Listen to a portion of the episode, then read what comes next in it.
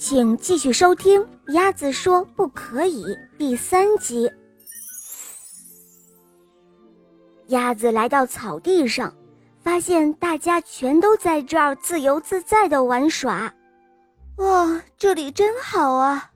小蜻蜓嗡嗡地说：“是啊，这儿可没有鸭子来赶我们走了。”青蛙们呱呱地喊道：“鸭子哭了。”他拖着沉重的步子，慢慢地向池塘走去。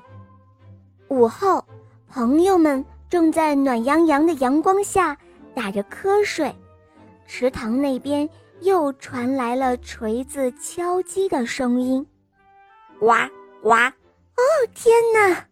青蛙低声地说道：“鸭子还在做更多的警告牌。”直到深夜。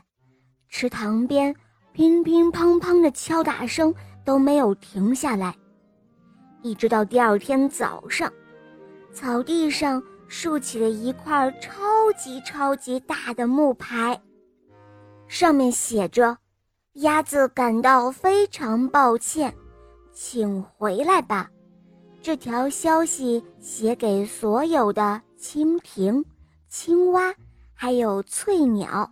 当朋友们回到池塘时，他们看到了另外一块大木牌，上面写着：“欢迎在这儿比赛，免费提供钓鱼竿，新建的跳水台，跑步、跳跃、游泳和打水花全都允许。”哦，瞧啊，你这只傻鸭子！